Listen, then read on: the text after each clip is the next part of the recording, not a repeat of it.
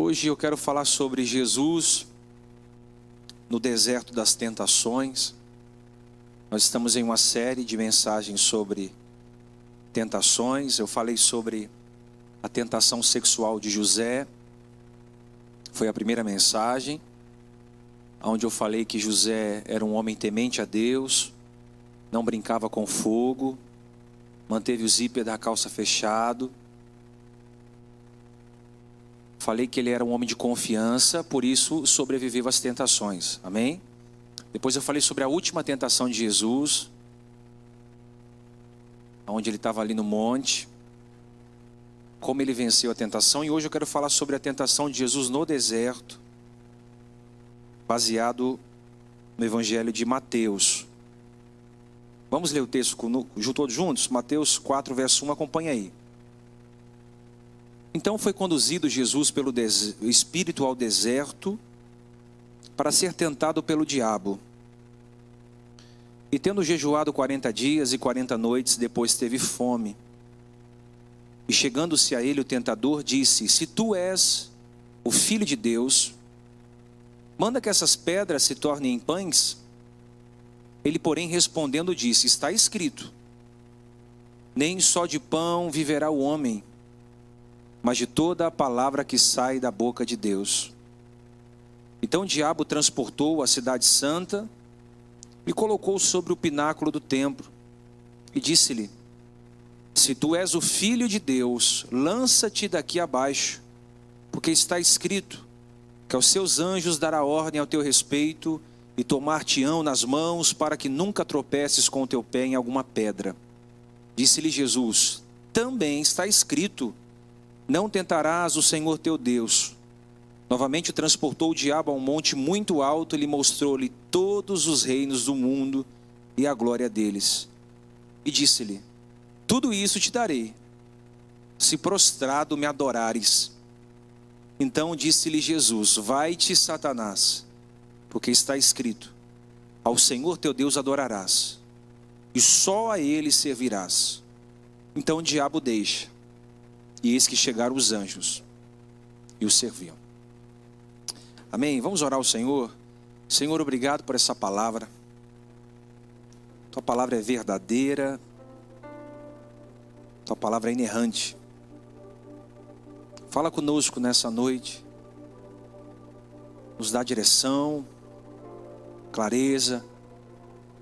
Que todas as respostas que nós buscamos em Ti possam ser encontradas nessa noite. Em nome de Jesus. Amém. Pode se assentar?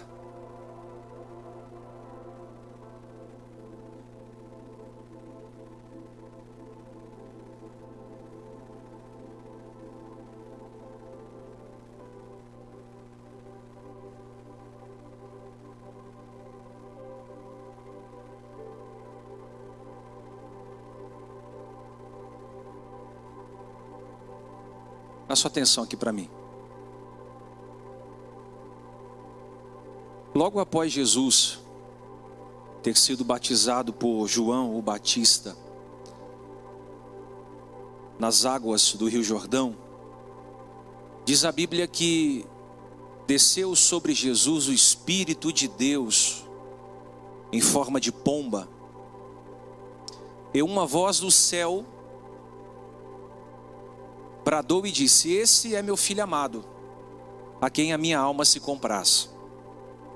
Próprio Deus deu testemunho de Jesus no dia do seu batismo, dizendo que ele era o filho amado, a quem a alma dele havia se comprado.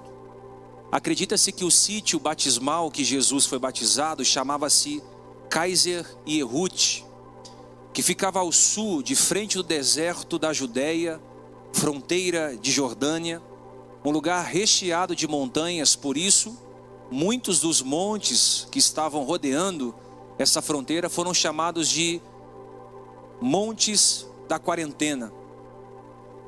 Logo após, logo após Jesus ter sido batizado por João, diz o texto de forma categórica que ele foi levado pelo Espírito ao deserto para ser tentado pelo diabo ele foi levado pelo Espírito de Deus ao deserto Hoje, 65% de Israel é deserto.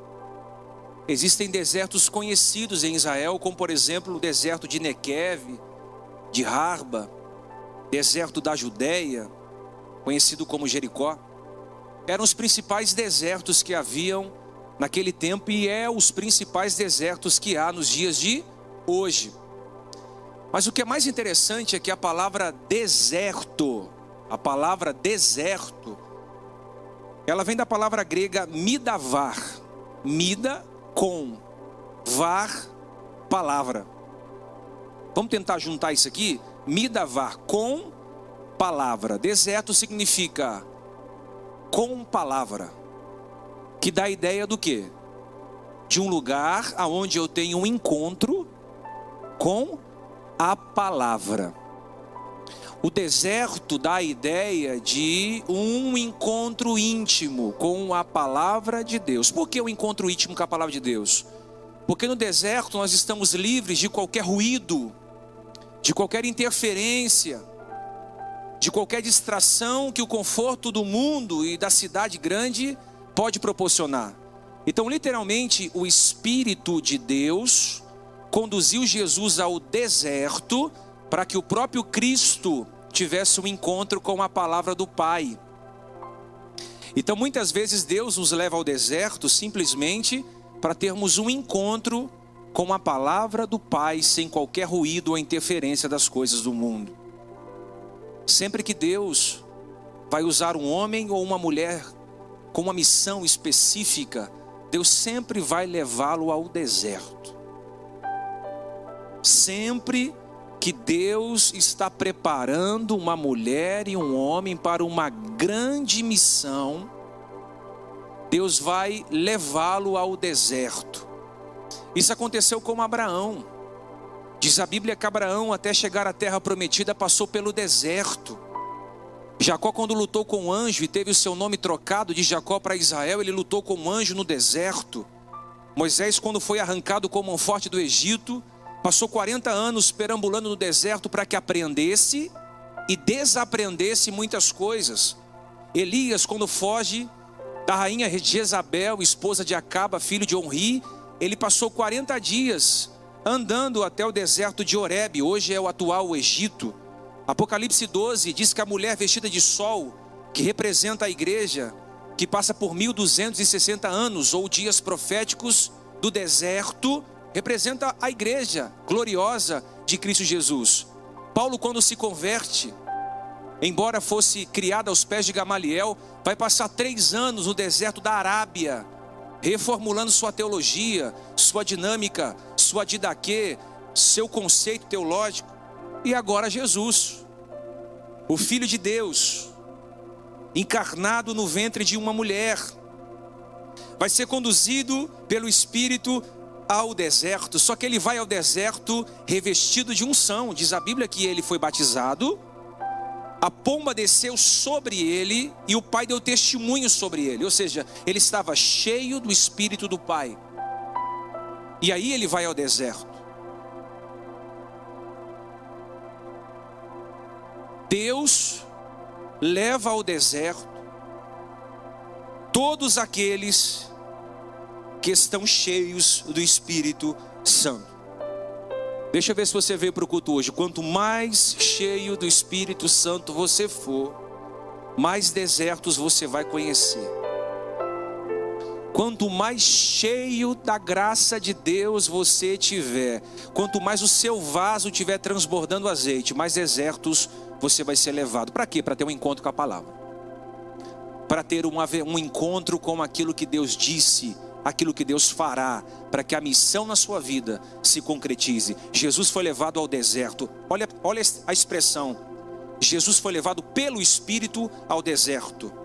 Em algumas traduções está, ele foi conduzido pelo Espírito ao deserto. A palavra conduzido do grego quer dizer ekbal. Ekbal do grego quer dizer o seguinte: ele foi empurrado ele foi empurrado pelo Espírito de Deus aonde? Ao deserto.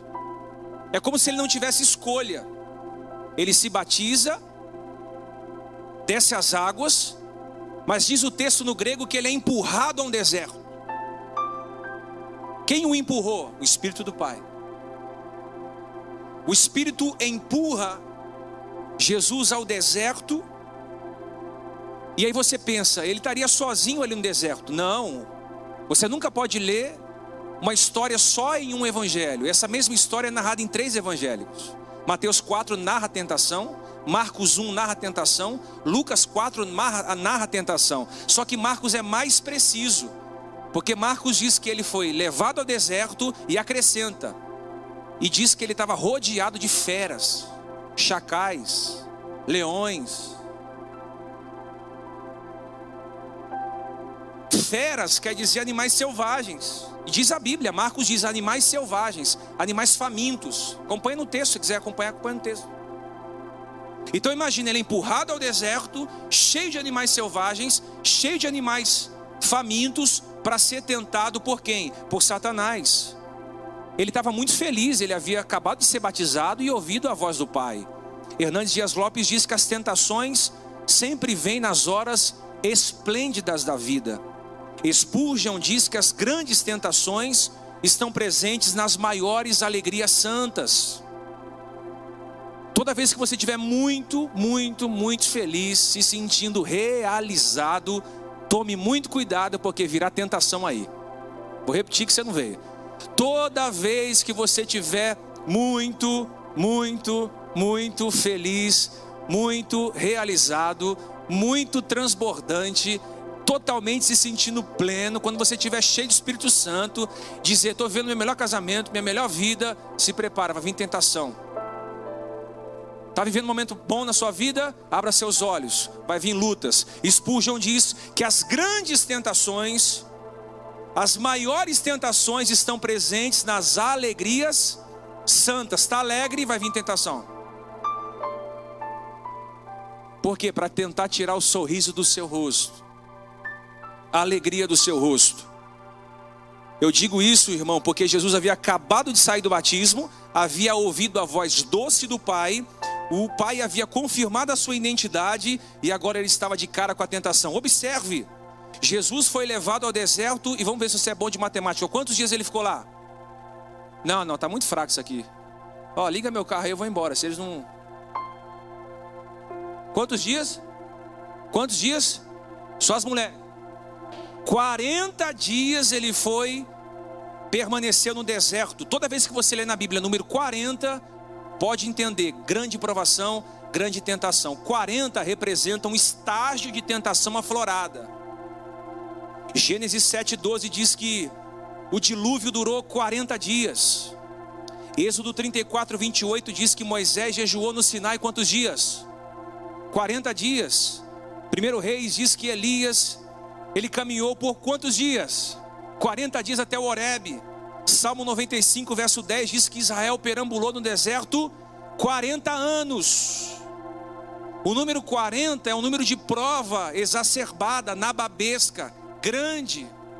Diz o texto que quando ele entra no deserto, ele está por 40 dias ali em jejum, sendo de fato experimentado pelo Pai provando que o diabo sempre vai nos atacar em momentos de vulnerabilidade. Só que diz a Bíblia que depois de 40 dias, o tentador se aproxima.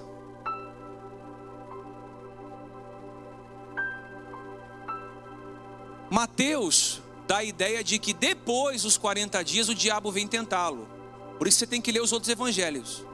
Mas Marcos diz que foi durante os 40 dias que ele foi tentado. Não foi após o jejum que ele, o tentador chegou, mas foi durante os 40 dias que ele foi tentado. Então, todo o período dos 40 dias houve uma tentação maior do que a outra. Primeiro dia tentação, segundo tentação, o inimigo veio tentando, veio tentando, né? Veio tentando. Então isso nos ajuda a entender e descreveu o que os evangelistas estão dizendo.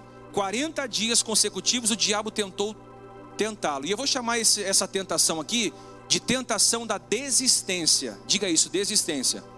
40 dias o diabo tentou fazer com que ele desistisse. 40 dias consecutivos é uma grande tentação.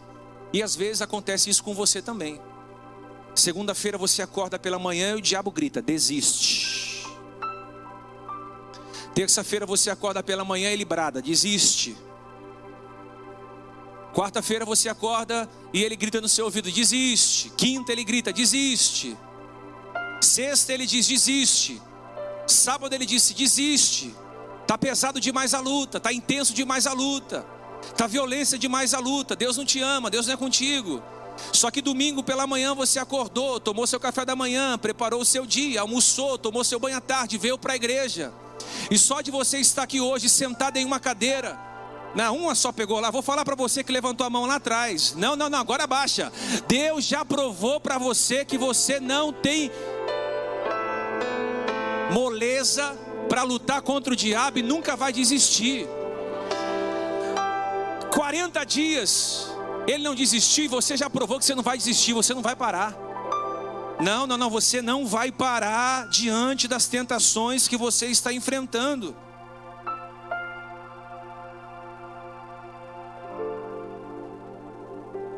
Desista. Qual era a intenção de Deus em conduzir Jesus ao deserto? Era provar que o filho era perfeitamente digno de ser o Salvador.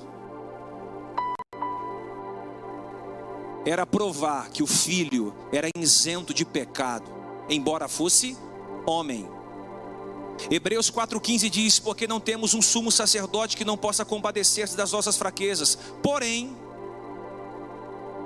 um que é como nós, o autor aos Hebreus está dizendo: existe um que é como nós, em tudo foi tentado, mas sem pecado. Ele está dizendo: Cristo foi como nós.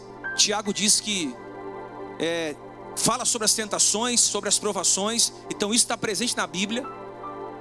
Mas diz que ele foi tentado, mas ele não cedeu à tentação, foi isento de pecado. Então a intenção de Deus em empurrar o filho para o deserto é provar: ele é digno, ele, ele, não, ele, ele é digno, ele é o perfeito Salvador. Você vai entender daqui a pouco. Qual era a intenção de Deus? Provar que ele era santo. Qual era a intenção do diabo? Fazer ele pecar. Para provar que ele não era suficientemente digno de ser o Salvador. O diabo disse: Eu vou tentar para desqualificá-lo como Salvador, frustrando os planos de Deus para a raça humana. Então, o primeiro Adão, sem direção do Espírito, foi derrotado no jardim. O segundo Adão, cheio do Espírito Santo, venceu o diabo no deserto. O primeiro Adão caiu, embora estivesse acompanhado com Eva, suprido de todas as necessidades, cheio de animais lindos, florestas, frutas. Mesmo assim ele caiu. Jesus sozinho, rodeado de chacais e bestas feras, sem suprimento algum, sem comida alguma, so, sofrendo a solidão. Mesmo assim, se resistiu até o final à tentação, provando que não importa o lugar, o importa é se você está cheio do Espírito Santo ou não. Bíblia diz que o diabo veio para tentá-lo. O diabo aqui não é um ser mítico, não é um ser lendário, não é uma invenção humana. O diabo aqui é um anjo caído, um ser perverso, maligno, mentiroso. É a antiga serpente, o dragão vermelho, o leão que ruge, é o Deus desse século. O príncipe da potestade do ar, o espírito que habita nos filhos da desobediência. Foi esse que veio tentá-lo a Bíblia diz tentador, do grego caluniador. Então ele é empurrado pelo pai ao deserto, 40 dias sendo tentado. Só que diz a Bíblia que depois de jejuar, o que, que ele fez? Não, está muito fraco. O que, que ele fez? Ele jejuou 40 dias e 40 noites. Eu estou falando de Jesus, tá, gente? Não estou falando do Zé da pipoca, não. Eu estou falando de Jesus. Ele jejuou 40 dias. O Filho de Deus. O homem que anda sobre águas. O homem que falou ao vento. Ninguém mandou você soprar aqui, não. Vai para sua casa. Eu estou falando de quem fundou tudo. O fundador do mundo. Jejuou 40 dias. Provando que jejum não é falácia pós-moderna provando que jejum não é, é qualquer tipo de dogma ou doutrina da igreja protestante. Não, jejum é e sempre será uma poderosíssima arma de revestimento espiritual. Muitos de vocês estão fracos na fé e débeis espiritualmente porque não jejuam mais. Ah, não tem necessidade de jejuar, não, pastor. Eu estou na época da graça. Vai nessa época da graça? Vai. Ah, eu estou na época da graça e a salvação a gente não perde mais. Então, não há necessidade de abrir mão de um café da manhã, de um almoço, submeter meu corpo a um jejum como esse. E aí fica o que? Débil na fé, fica fraco espiritualmente, fica sem as armaduras que lhe protegem nos dias maus. Quer uma base bíblica? Daniel jejuou 21 dias. Porque eu mesmo estava na Babilônia e precisava estar revestido de autoridade e poder para estar ali. O próprio Jesus disse em Mateus 17, versículo 21: Contudo, essa casta de demônios só, só é expelida, ela só sai do corpo humano por meio de muito jejum e de muita oração. Jesus está dizendo: existem demônios que não saem facilmente, eles só vão sair com consagração, com vida no altar com joelhos dobrados e com abstinência de alimento. Jesus está dizendo o seguinte: é 40 dias, então nós vamos lutar usando armas espirituais. Vou consagrar minha vida a Deus. E ele ficou 40 dias sendo esmagado pelo Pai, literalmente tendo um encontro com a palavra e submetendo o seu corpo a um jejum prolongado. Qual foi a última vez que você prolongou um jejum e mortificou seu corpo? Disse: Deus, eu estou faminto. Qual foi a última vez que você viu aquele café maravilhoso e você disse: Não vou tomar café hoje, porque eu quero consagrar o meu Deus. Hoje eu não vou almoçar porque eu quero consagrar o meu Deus. Hoje eu não vou jantar porque eu quero consagrar o meu Deus. Qual foi a última vez que você submeteu o seu corpo a um jejum como esse? 40 dias é muita coisa. Só que diz a Bíblia que ele ficou exausto. 40 dias de jejum, irmão, você fica três dias de jejum, eu já fiquei três dias em jejum, irmão, você fica exausto. Seu semblante cai, o seu corpo fica fraco, você fica pálido. Jesus estava cadavérico, chupado, perdeu muitos quilos, ficou pele e osso, 40 graus pela manhã, menos grau à noite choque de temperatura sobre o seu corpo, escassez de água, escassez de alimento, de nutrientes, de proteína, de sais minerais. O corpo de Jesus sendo esmagado, ele não tinha como acessar um iFood, ele não tinha como ligar para um delivery, ele não tinha como fazer qualquer tipo de coisa que nós fazemos hoje com muita facilidade. Ele estava no meio de um deserto, fraco, areia avermelhada do deserto fez com que ele ficasse sujo fétido, não tinha banheiro para ele tomar banho. Vai desenhando a imagem do Cristo em um deserto. Fome, sentiu fome, diz a Bíblia. Fome é um fator fisiológico, todo mundo sente fome. Você só está aqui hoje porque você se alimentou. Nós só estamos aqui por quê? Porque nós se alimentamos. Você vive por causa da alimentação. Você vive por causa da comida, sais minerais, proteínas, fibra, sem alimentação você não vive. Sem alimentação você não sobrevive. Sem alimentação você se torna o quê? Uma presa vulnerável. O corpo humano não tem estrutura. Fome é normal. Diz a Bíblia, ele sentiu fome. Só que o diabo é covarde. O que, que eu disse? Ele é covarde. E ele sempre vai adaptar a tentação segundo a sua necessidade. Você está com fome? Eu vou adaptar a tentação à sua necessidade. Você está sem dinheiro? Eu vou adaptar a tentação segundo a sua necessidade. Você está carente? Eu vou adaptar a tentação segundo a sua necessidade. Você está sem elogio do seu cônjuge? Eu vou adaptar a tentação segundo a sua necessidade. Você está fraco? Eu vou adaptar a tentação segundo a sua necessidade. Ele é covarde. Ele viu que a necessidade de Jesus era alimento, e aí ele vai se aproximar e vai dizer o seguinte, verso de número 3, a mensagem expositiva: Se tu és o filho. Mas no original grego não é se tu és o filho. O original é esse aqui, ó. Já que você é que seria seria desumano de ao perguntar se tu és. O, irmão, uma coisa que Jesus nunca teve é crise de identidade. Se eu não tenho, ó, Se eu, depois de dois mil anos, eu sei perfeitamente que eu sou filho de Deus, imagina Cristo estando com o Pai desde a fundação. Nunca teria dúvida da sua filiação. Então o original grego é: já que tu és o filho, mande que estas pedras se transformem em pães.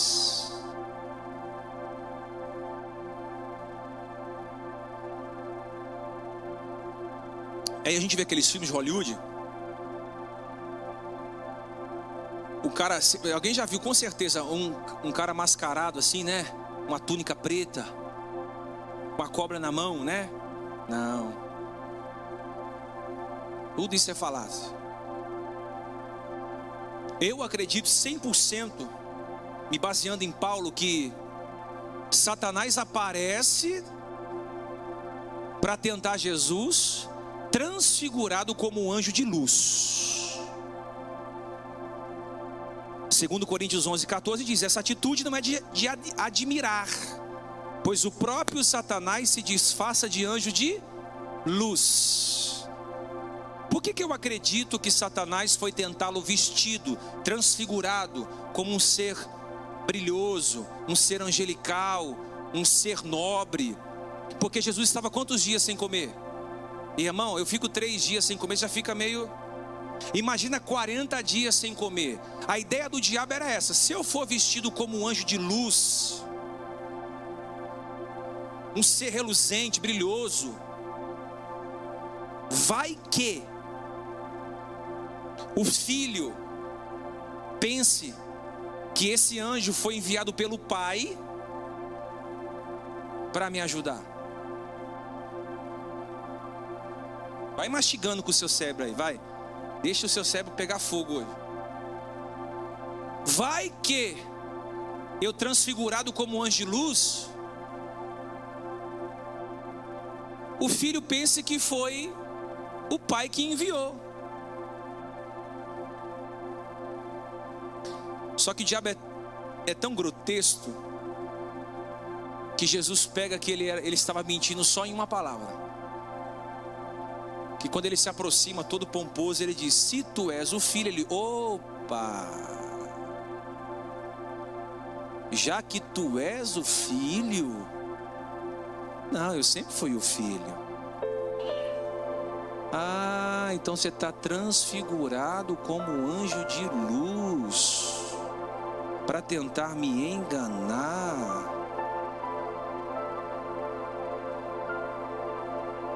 Ele percebe que não era pela palavra que saiu da boca do tentador. Se você é, ou já que você é o filho, qual era a ideia de Satanás de dizer já que você é o filho? O diabo queria criar um argumento com Jesus, ó. O diabo é bom de argumento, viu, irmão? Diga para alguém aí, o diabo é bom de argumento. Não subestime o inimigo, ele é bom de argumento. E ele se aproxima e diz: Oh, você está com fome, Jesus? Estou com fome. Transforma essas pedras em pães.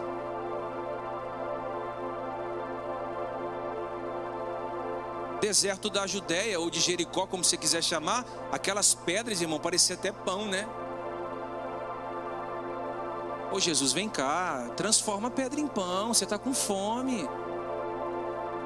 Você merece se alimentar bem, não precisa passar por isso todo. Olha, transforma essa pedra aqui em pão. A proposta do diabo é o que? Transformar pedra em pão. A proposta do diabo é você, é essa aqui, ó. Você não precisa passar por privação. Satisfaça-se. Você é filho, pô. Se tu és o filho, prepara a sua própria mesa. Se tu és o filho, seja seu próprio provedor. Se tu és o filho, confie no seu poder. Cuide de você mesmo. Olha, Jesus, não, não passe por privações. Transforme pedras em pães. Cuide de você. Se ame. O diabo queria fazer com que Jesus abandonasse a dependência do Pai. Se ele transforma pedras em pães, ele estava indo contra a dependência do pai que havia o empurrado ao deserto. Espera aí, se o pai me empurrou ao deserto para eu jejuar, eu não posso co colocar a minha própria mesa. Quem vai colocar a minha própria mesa é o pai. E é isso que o diabo quer fazer com a gente. Ele vem gritando assim: põe tua própria mesa. Utilize os seus poderes para você criar pão, suprir a sua própria necessidade. O diabo vem gritando nos nossos ouvidos, de segunda a sábado. Supra as suas necessidades. Irmãos, tem gente que trabalhou de segunda a sábado, mas vendeu domingo. Para o diabo. Porque disse: quem vai colocar minha mesa? Se não for eu. Quem vai cuidar de mim se não for mim mesmo ou eu mesmo? Você sabe que tem gente que não congrega mais, porque Satanás diz: se você não ganhar dinheiro, quem vai dar dinheiro para você? Mas quem põe a nossa mesa, irmão, não é o diabo, quem põe a nossa mesa é o Pai. Quem põe a nossa mesa é o Pai, então você nunca vai utilizar dos seus recursos próprios para prover aquilo que só o Pai pode prover. O diabo queria tentar Jesus na necessidade dele, se tu és. Mas Jesus, posso continuar? Ele vai responder o diabo.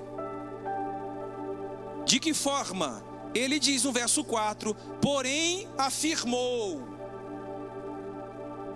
está escrito. Quando ele diz está escrito, ele está se referindo à palavra logos. Está escrito é a palavra escrita. Está escrito aonde? Lá em Deuteronômio. Ele está usando a palavra logos. A palavra logos do grego quer dizer a palavra escrita. Quando você pega, por exemplo, você pega aqui está escrito Bíblia, isso aqui é a palavra escrita, isso aqui é logos. Ele está dizendo, ó, lá em Deuteronômio está escrito o quê? Nem só de pão. E aí? Hã? Não, pelo amor de Deus, irmão. Tá muito fraco isso aqui. Nem só de pão, mas de toda a palavra que procede da onde? Da boca de Deus. O diabo diz: transforma a pedra em pão, ele diz: está escrito. Aonde? Lá em Deuteronômio. Que nem só de pão viverá o homem, mas de toda a palavra. Essa palavra, palavra, é o, é o logos, é a palavra falada. Então ele usou os dois tipos de palavra: a palavra escrita, que está na Bíblia, e usou a palavra falada, que é aquela que Deus disse lá no Jordão: Esse é meu filho amado em quem a minha alma se comprasse. Jesus estava revestido da palavra, ele sacou a espada do espírito e disse: Quer brigar?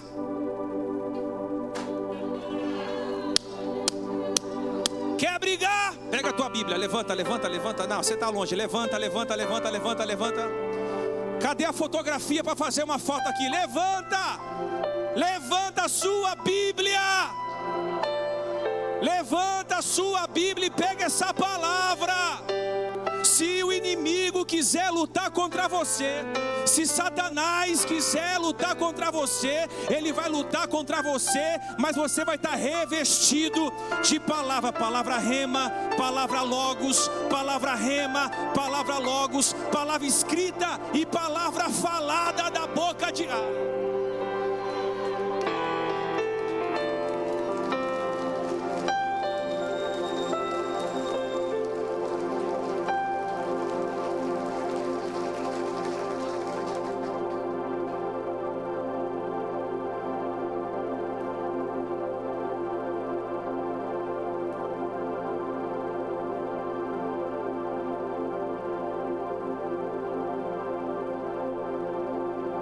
Está escrito.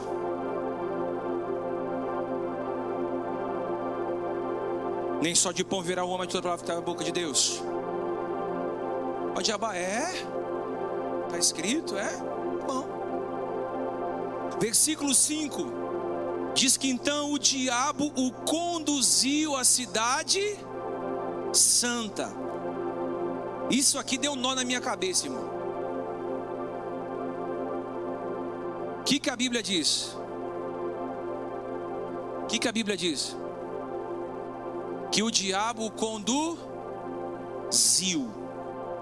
Vê se está aí. Em algumas traduções está impeliu. Mas vê se está na sua Bíblia. Eu quero que você acompanhe, para você não achar que a gente está falando coisa que não está na palavra. Tem tanto pastor que fala que está na Bíblia. Né? Presta atenção nesse, no versículo de número 5. Então o diabo o conduziu. Quando eu li esse pedaço aqui,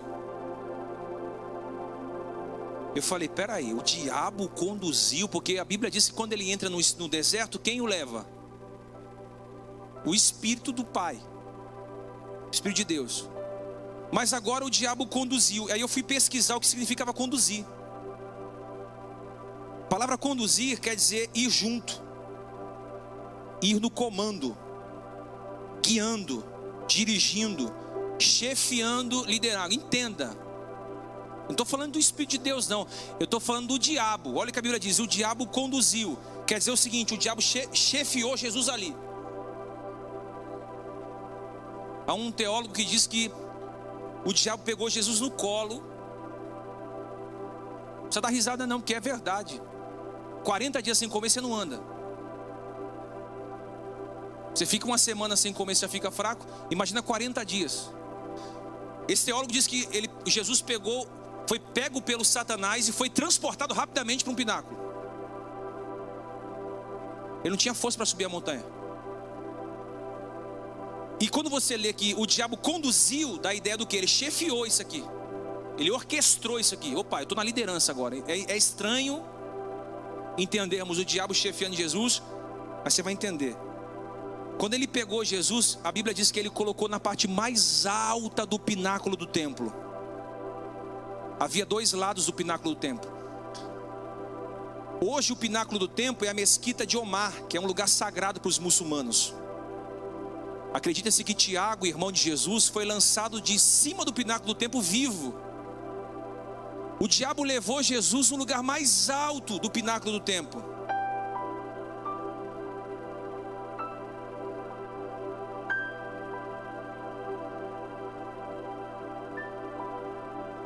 E disse algo para ele. Já que você é filho, se joga daqui, pô.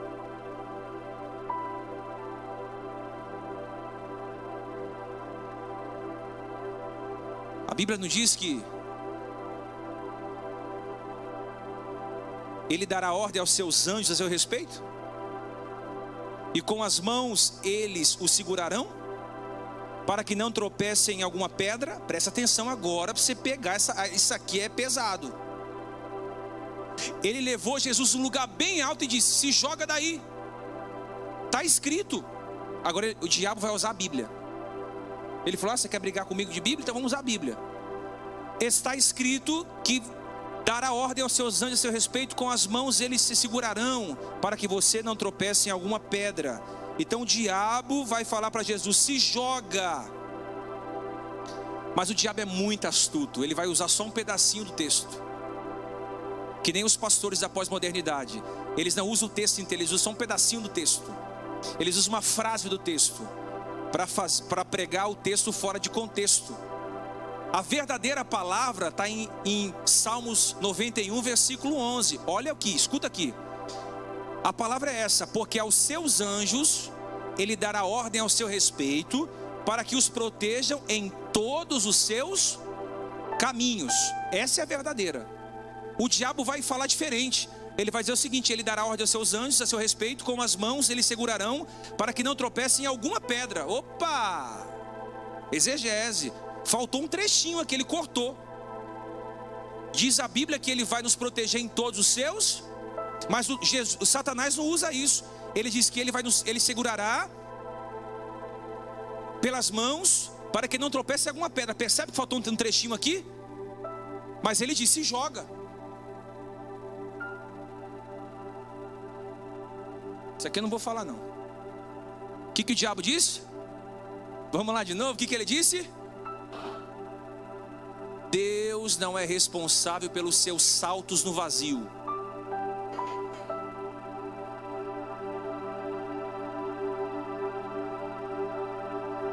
Deus não é responsável pelos buracos que você mesmo entra. Olha o diabo, se joga.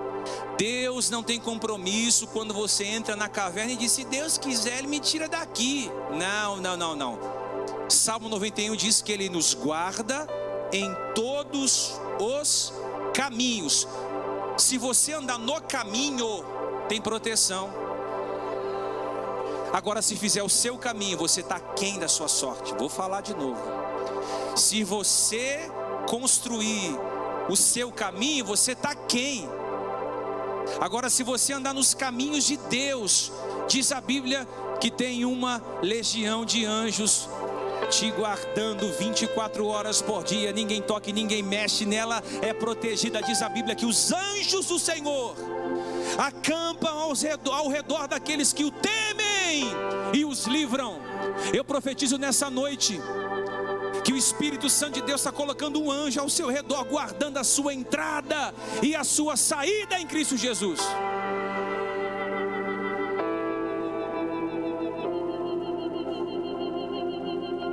Pula daí!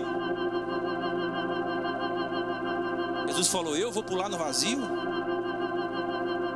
Deus não tem compromisso com a minha loucura.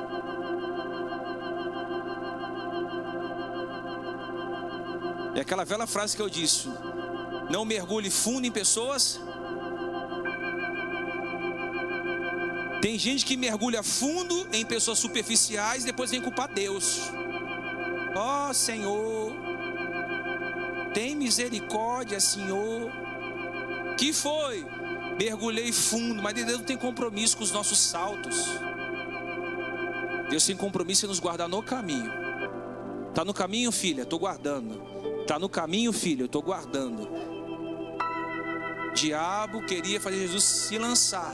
Aí Deus, usando Jesus, eu amo Jesus demais. Aleluia. Porque ele vai responder de novo e vai dizer: Está escrito, rapaz bruto. Não ponha o Senhor Deus à prova.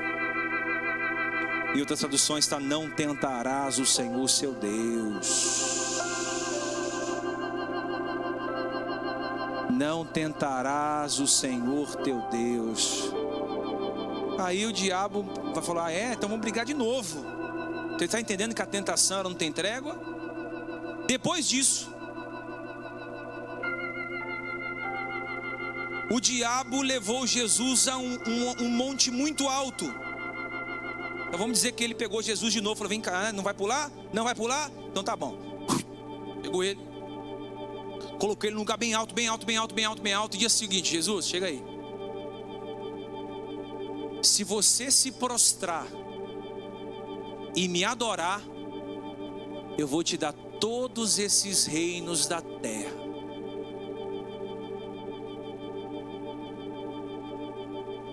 Eu queria saber o que é ser adorado por um minuto.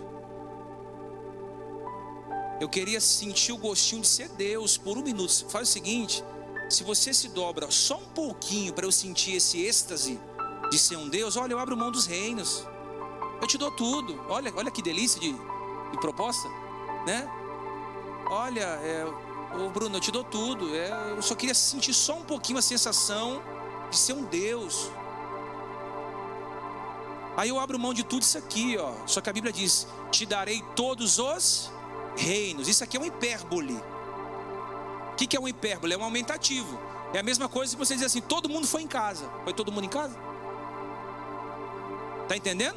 Porque da onde o, o Satanás levou Jesus, não dava para ver todo mundo e os reinos. Dava para ver alguns reinos, mas não era todos. Não dava para ver Roma, não dava para ver a Rússia, não dava para ver os Estados Unidos. Mas literalmente ele mostrou alguma coisa. Eu até brinquei hoje pela manhã. Alguém que já andou de helicóptero? Levanta-se a mão. Nossa! Cadê? Deixa eu ver. Nossa!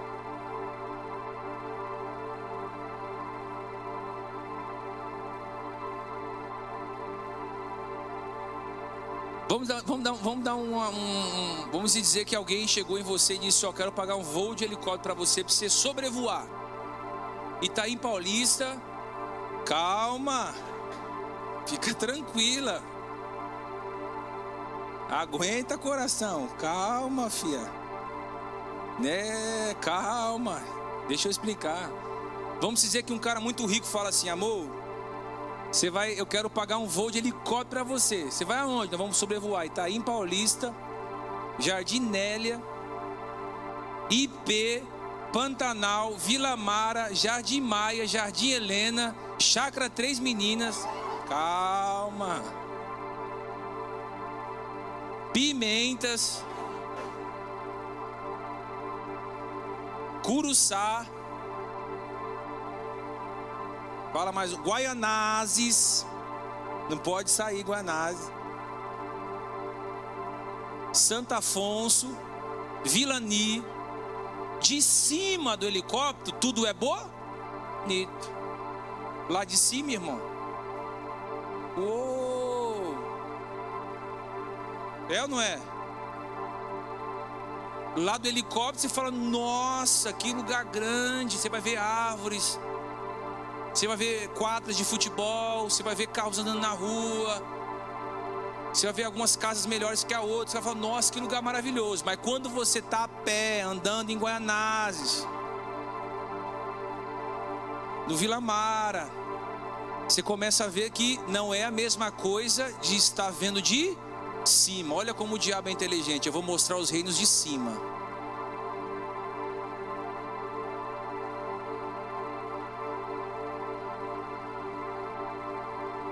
Diz o texto: levou num lugar alto e disse: Ó, tudo eu te darei, com uma condição: se você se prostrar e me adorar, me adorar. É a mesma coisa do diabo.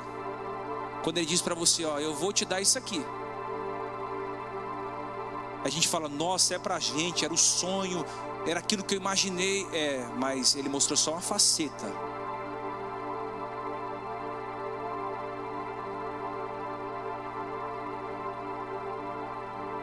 Quando você começa a entrar nos labirintos do negócio,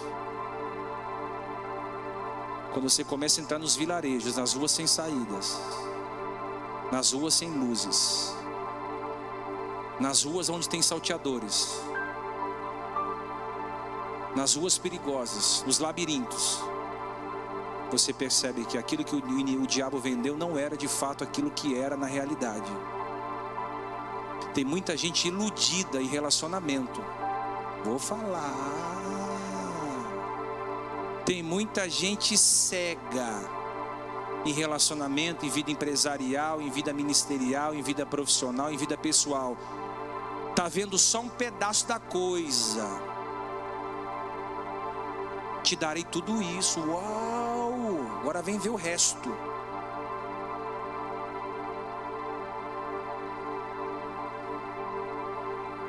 Se prostrado, me adorar.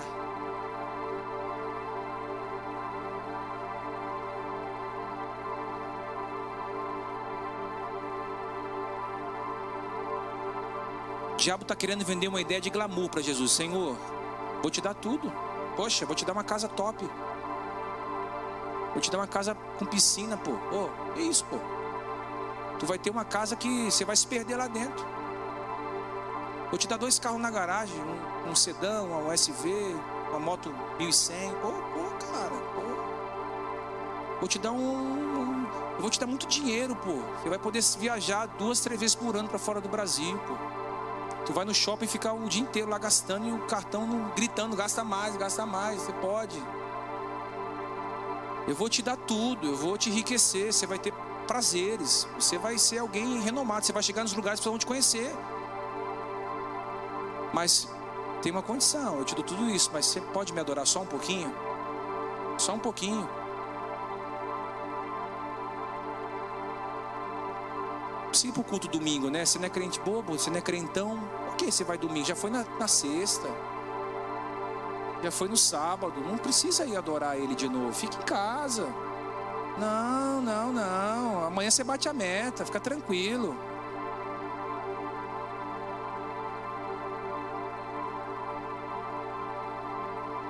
Não, não. Já fez sua parte já. Bateu seu cartão já. Não.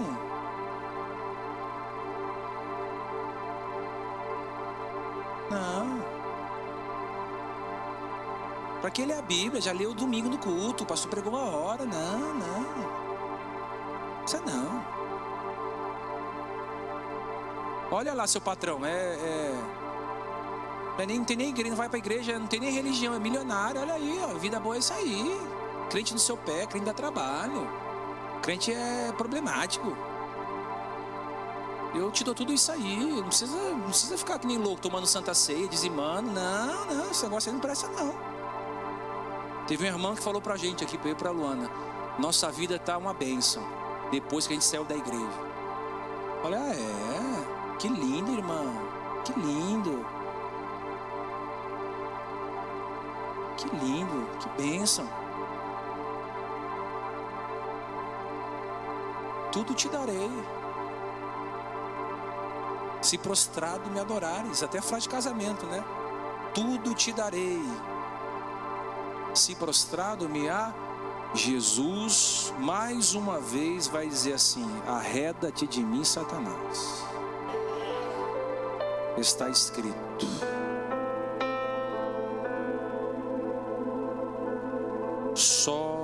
Senhor Deus adorarás.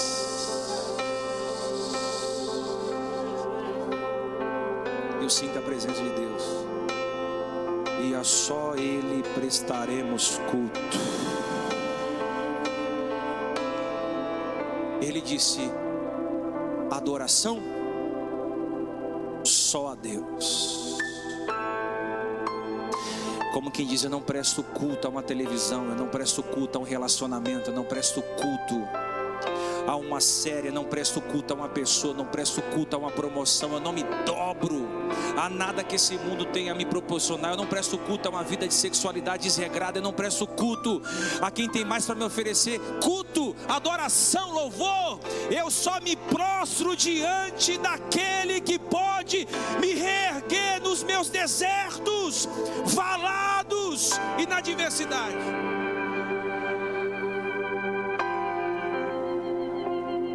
Você não foi feito para adorar outro Deus a não ser o Deus poderoso que fez os céus e a terra. Você não foi feito para ter no seu coração nenhum tipo de altar a não ser o altar do Deus Todo-Poderoso. O Deus desconhecido, chamado por Paulo, fundador de todas as coisas.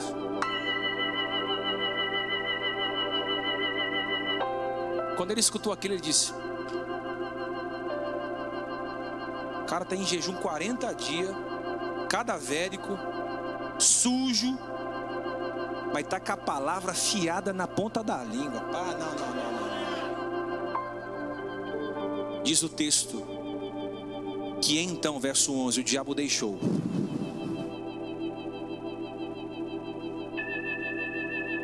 Aí Mateus coloca uma vírgula. E os anjos Eu fico imaginando os céus inteiros olhando para o deserto. Miguel dizendo, Gabriel, será que. E ai meu Deus, posso estar feio lá embaixo. E o pai dizendo, conheço o filho que eu fiz. Eu conheço o filho que eu tenho. Quando ele diz só o Senhor Deus prestará culto, aí eu imagino, irmão, somente pregador, está na Bíblia não. Que Deus falou, gente, desce lá, desce, desce, desce. Faz um café da manhã para meu filho.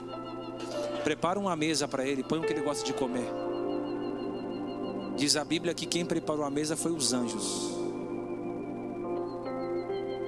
Lembra que o diabo pediu: transforma a pedra em pães? Se ele tivesse transformado pedras em pães, os anjos não haviam aparecido para servir, porque ele já havia substituído, satisfeito sua própria necessidade. E é isso que o diabo muitas vezes quer tentar fazer você fazer a sua própria necessidade acontecer. Não faça isso. Espere o tempo certo de Deus. Para a porta abrir, espere o tempo certo de Deus para as coisas acontecerem. Seja menos romântico e mais realista. Espere o tempo certo das coisas acontecerem.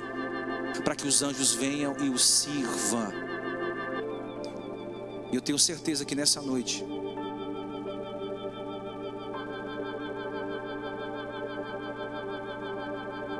Deus está nos guardando de baganharmos com o diabo para crescermos mais rápido.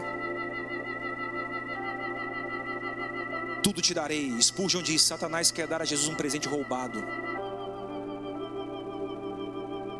O teólogo é, R. Sproul diz: a oferta que Satanás fez a Jesus, ele não podia dar. Tem gente que quer ser popular, famoso, conhecido, e está se dobrando. Você não precisa bajular ninguém para chegar onde Deus quer que você chegue. Ah, eu vou puxar uma sardinhazinha ali, porque fulano pode me colocar naquela porta ali. Ah, eu vou, eu vou ficar mais perto de fulano ali, porque fulano pode me projetar. Vai nessa. Só quem coloca homens nos lugares específicos é Deus. Deus trabalha com honra, não é com bajulação. O diabo gosta de bajulação. A moeda do céu é honra. Eu honro os que me honram.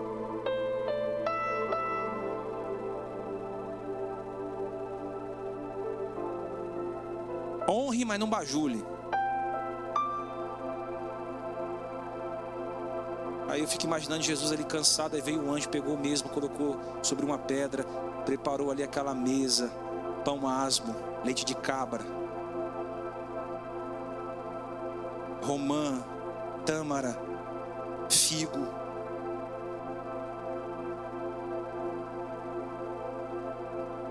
Se alimente, Cristo. O céu estava convicto de que você venceria. Diz a Bíblia que o diabo deixou.